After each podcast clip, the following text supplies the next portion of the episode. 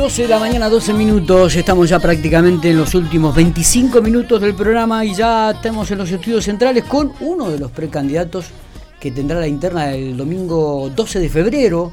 Estamos hablando con Martín Berongaray de la Unión Cívica Radical, está recorriendo la provincia. Este, me contaba fuera del micrófono que llegó prácticamente a las 4 de la mañana de la Adela y que ya de ahí pocas horas y salió para General Pico. Una campaña corta, ¿no? Martín, gracias por venir. Buenos días. Buenos días, eh, no, gracias a, vos por recibirnos, acá junto a, Rubén el Negro Prieto, precandidato a diputado. Eh, y sí, la verdad que una campaña corta que... Una época tampoco que ayuda mucho. En, una época complicada, con, con mucho calor, con mucha gente que viene de un año complicado eh, y que eh, en estos momentos a lo mejor aprovecha o para descansar o para compartir tiempos con, sus afectos, con sus familias, con sus amigos. Eh, y bueno, y esta campaña corta que nos exige estar recorriendo con, con, mucha intensidad, pero con la enorme ventaja de que cuando llegamos a una localidad ya hemos estado en muchísimas otras oportunidades. Eh, hemos eh, visitado las instituciones, hemos dado charlas en las escuelas y en muchas escuelas en varias oportunidades. Eh, los vecinos nos conocen, nosotros conocemos a los vecinos, sabemos de sus necesidades, sabemos de sus problemáticas.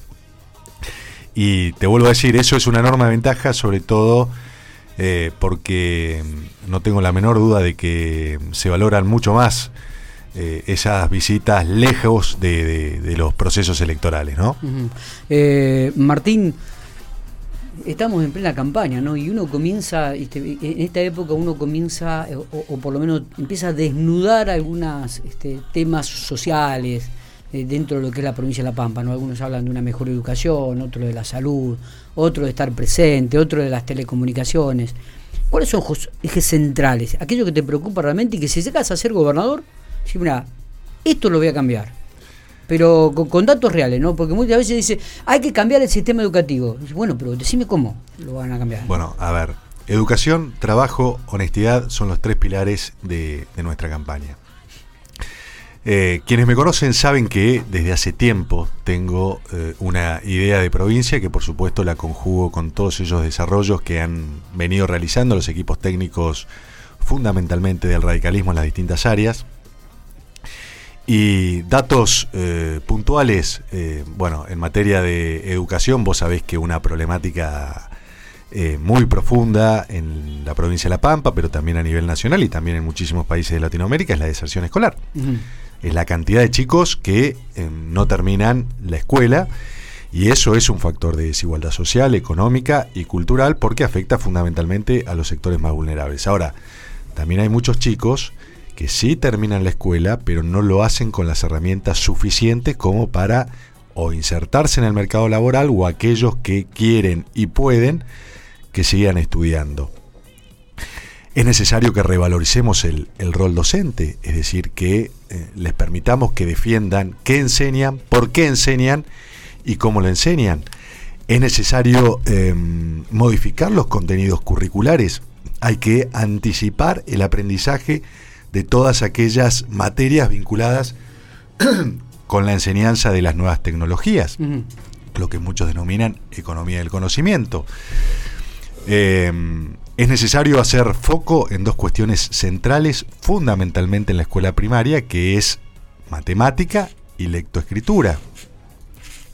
En materia de salud, todos decimos la salud es un derecho. Pues bien, como tal, hay que trabajar para eh, generar una mayor accesibilidad, universalidad, para mejorar la efectividad. Nadie discute la presencia del Estado. Ahora, si es absolutamente necesario que avancemos hacia un modelo más descentralizado mm. para disminuir o atenuar esa carga de requerimientos que tienen los grandes centros asistenciales de la provincia, fundamentalmente el gobernador Centeno, acá en General Pico, y el Lucio Molas En Santa Rosa hay que mejorar para eso también la interacción entre lo público y lo privado. No puede ser que uno vaya con una urgencia a salud pública y que le den el turno para hacerse una endoscopía en cuatro, cinco o seis semanas. Hay que hacer modificaciones muy profundas en la ley que regula eh, a los trabajadores de la salud, que se conoce popularmente como ley de carrera sanitaria, que es una norma eh, muy antigua. Hay que mejorar e instalar auditorías de gestión. digamos, hay que, digamos, corregir toda esa historia de los famosos artículos sexto de la ley de carrera sanitaria en materia de producción. Tenemos muchísimo para hacer en materia de, en, términos de, infraestructura. Vos sabés que en la provincia de La Pampa tenemos alrededor de 3 millones y medio de cabezas, de las cuales eh, se puede decir que el 40, 42% son vacas, tenés un 10, 11 de vaquillonas y un 27% de lo que son terneros entre machos y hembras. Ahora, eh, siempre el fuerte de la provincia de La Pampa ha sido la producción de terneros, sobre todo de los terneros que se destinan a feedlots, que están ubicados en su inmensa mayoría eh, eh, fuera de la provincia, en Buenos Aires, Córdoba y Santa Fe. Bueno, hay que potenciar la producción de, terneros fundamentalmente en las zonas marginales, hay que ayudarlos a los productores a que mejoren los índices de destete, de los 700.000 novillos que se fabrican en la provincia anualmente, eh, prácticamente la mitad se está comercializando en pie afuera de La Pampa, en la provincia de Buenos Aires. Pues, eh, pues bien, ahí hay un desarrollo en términos de infraestructura enorme que se puede hacer, digamos, para ayudar a potenciar esa actividad. Es decir, números, te puedo tirar muchos. Eh, en materia de, de seguridad vial hemos este, hablado de este, la importancia de empezar, eh, de, avanzar en un plan ambicioso de obras públicas que contemple la construcción de autopistas. En la provincia Parece utópico esto, sinceramente, cuando lo leí el otro día, ¿no? Pero fíjate, fíjate lo que ha ocurrido en San Luis. Bueno, digamos, y, eh, y a ver, y en San Luis eh, no han hecho autopistas exclusivamente en eh, eh, rutas provinciales. me viene bien porque viste que se dieron a conocer los datos del censo. Sí.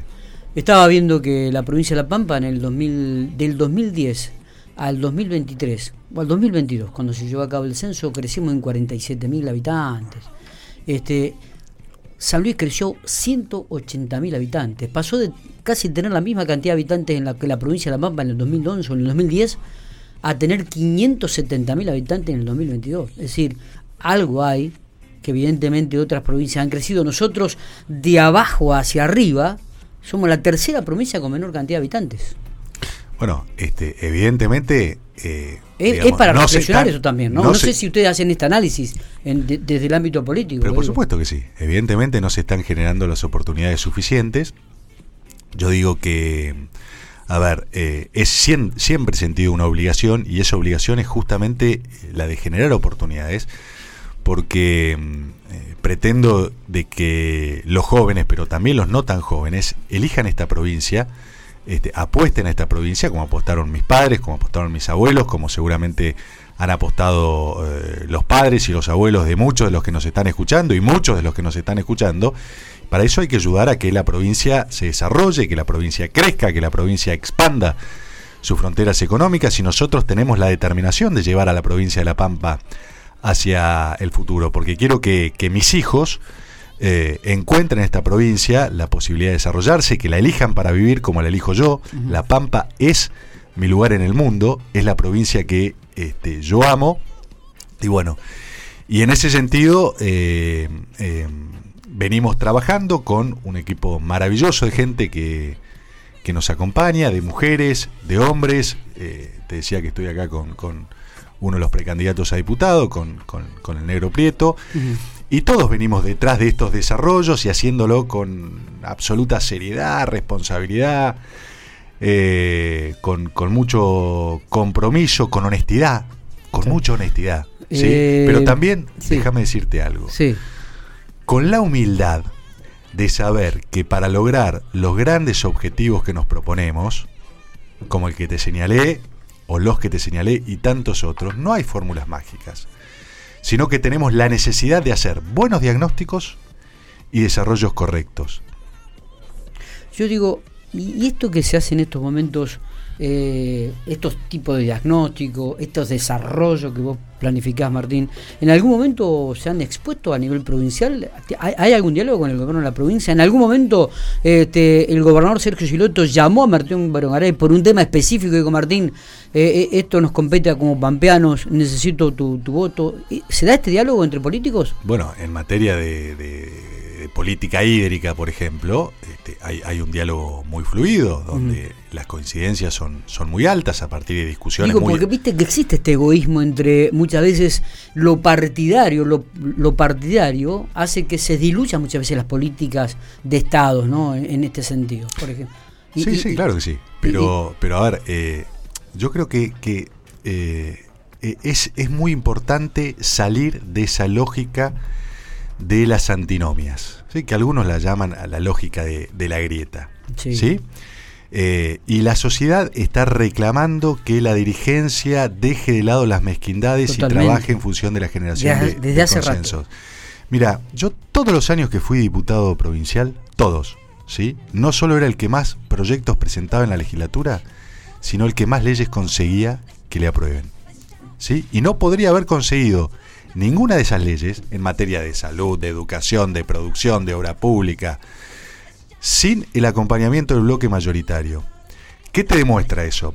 Primero, una voluntad de trabajo y segundo, una vocación incansable por generar los consensos, por generar los entendimientos. Eso es lo que le está faltando a la política nacional. Para resolver los grandes problemas que hay en la provincia de La Pampa y que hay a nivel nacional es imposible hacerlo con la mitad de la gente parada en una vereda y la otra mitad parada en la vereda de enfrente. Esa es la lógica fácil de construcción en política. La, lógica de, las antinomias. De que si vos tenés una determinada responsabilidad de gestión y decís blanco, yo me paro en la vereda de enfrente y digo negro. Y automáticamente eso me genera adhesiones, eso es lógico, porque todo aquel que gestiona y todo aquel que toma decisiones tiene detractores. Totalmente. Ahora, eso nos hace bolsa el tejido social. Algunas veces es mucho más fácil ser oposición que, gestionar, ¿no? Eh, también eso es cierto. Hay un denominador común con Martín Maqueira.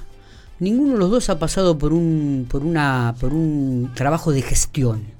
Este, en lo público. En lo público. En lo privado, en lo privado sí. Digo, pero es algo que se le reclama, ¿no? Porque viste que muchas veces el camino natural de los políticos es ser eh, concejal, intendente, quizás después diputado y llegar a un cargo, pero después de haber pasado una cierta carrera, específicamente la gestión. ¿Cómo, cómo, cómo te ves en ese aspecto, no? Y me veo bien, me veo bien porque yo gestiono en lo privado. ¿Sí? Este, yo sé lo que es pagar este, impuestos, yo sé lo que eh, es eh, tener empleados y cuidar a los empleados y tener muy buena relación con, los empleados, sé lo que es producir, digamos, con lo cual si lo hago creo que relativamente bien en lo privado, eh, digamos, también lo puedo hacer bien en lo público. Bien, ¿qué esperas de General Pico, donde Maqueira se ha hecho fuerte en ese sentido? Pero realmente la... A ver, el pampeano es, es sumamente cálido, digamos, y hospitalario. La verdad que eh, cuando comenzamos la charla decíamos, che, hacer campaña en, enero, con estos calores. Y la verdad que eh, nos, nos, toca ir a, visitar algunas viviendas un domingo a la mañana, 9 de la mañana, y la gente te invita a pasar, este, conversa, este, te invita a tomar mate. Eh, digamos, en ese sentido, el recibimiento que tenemos en todos lados es, eh, eh, es fantástico. y, bueno, y significa que las cosas tan mal no, no, las hemos hecho, ¿no? Lo último, Martín, que ya nos vamos. Este, el último mensaje o el mensaje para la gente de Pico, seguramente la semana que viene vas a estar dando vuelta otra vez, ¿no? Sí, sí. Por, por la ciudad, de aquí a Pico, ¿dónde vas? No, de aquí nos volvemos a la tarde. ¿Va a estar recorriendo en Pico? O? Sí, sí, sí. Tenemos este, varias este, visitas o caminatas proyectadas. Bien.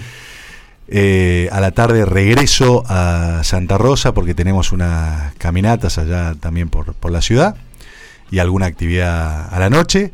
Eh, como verás, no paramos. Eh, mensaje final, si se quiere, invitar a todos a participar Es muy importante que el 12 de febrero la gente concurra a votar y que elija eh, si quiere acompañarnos a nosotros y si no también, pero que, este, que elija, que participe.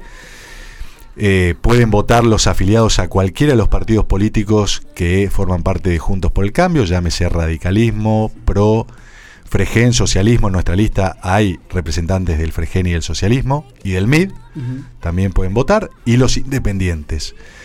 Eh, este, estimular la, participación, eh, que la gente elija sus candidatos y que em, no tengan ninguna duda de que tenemos la preparación suficiente para transformar la provincia de La Pampa, para llevarla a la modernidad y que vuelvo a decir, todo el trabajo lo vamos a hacer como todas las cosas que hemos hecho en nuestra vida, que es con mucha responsabilidad, con seriedad, con mucha honestidad con y con transparencia. Gracias por venir. Nos vamos a estar viendo seguramente la semana que viene. Bueno, muchísimas gracias a vos. Éxitos.